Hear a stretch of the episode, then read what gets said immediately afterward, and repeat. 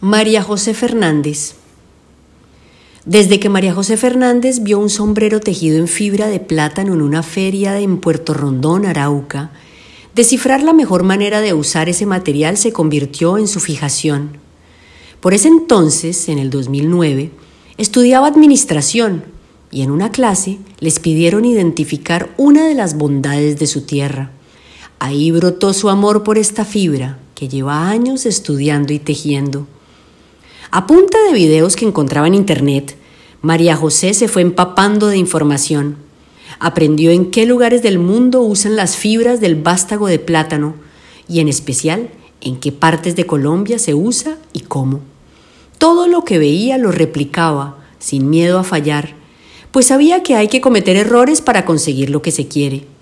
En su camino de prueba y error ensayó distintos procesos, golpear las sajas como alfique, peinarlas o cortarlas como se suele cortar la calceta de plátano, pero no daba con el resultado que estaba buscando.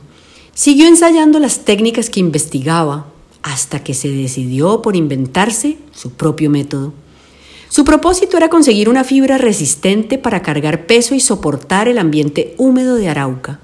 Quería una fibra que no se cuquillara, es decir, que no le salieran los puntitos de moho negro que solían afectar a los productos de calceta de plátano en su región. María José sabe que su producto es la fibra. Tras dos años de investigación y muchos intentos, descubrió que el secreto estaba en el cortado de la planta. Una vez encontró la forma de obtener su fibra ideal, empezó a tejerla. La primera técnica que intentó fue el macramé, pero no le gustó cómo quedaba. Siguió con las trenzas, similares a las que se usan para tejer sombreros volteados en la costa, y le costó trabajo entender cómo funcionaba eso de los pares de fibras, hasta que un día su esposo, al verla tan frustrada, se sentó con ella para descifrar las trenzas y lo lograron. Por ahí siguió y tuvo que resolver, además, el problema de las uniones, pues sus tiras de fibra de plátano no eran tan largas como para hacer una trenza extensa. Eventualmente aprendió a unir fibras a medida que iba tejiendo, sin necesidad de coserlas. Y así siguió con el crochet, que había aprendido en bachillerato, pero hasta entonces no había ensayado con su material, y después con el tejido tipo esterilla, que empleó para hacer canastos y bolsas. Como no deja de aprender, actualmente está aprendiendo a hacer cabulla de fibra de plátano y a tejer con ella. A esta persistente artesana no le gusta repetir, ni las técnicas de otros ni los diseños de sus creaciones.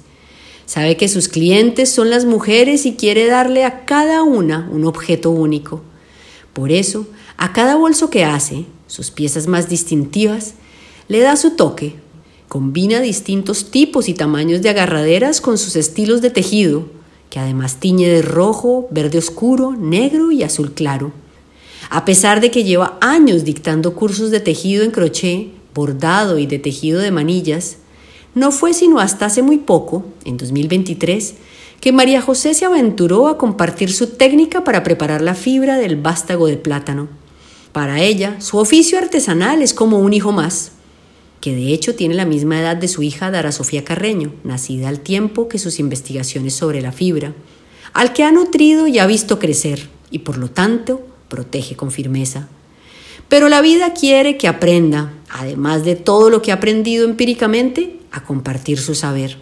Ese es el nuevo reto de esta artesana que siempre ha sabido solucionar lo que se le presenta.